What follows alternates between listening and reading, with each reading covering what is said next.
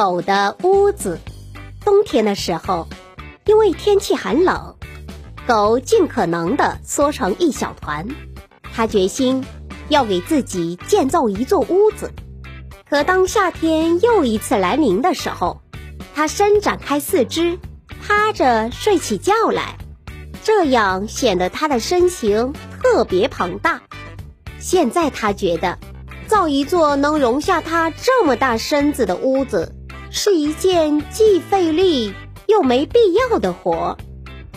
人们常把今天能做的事情拖到明天做。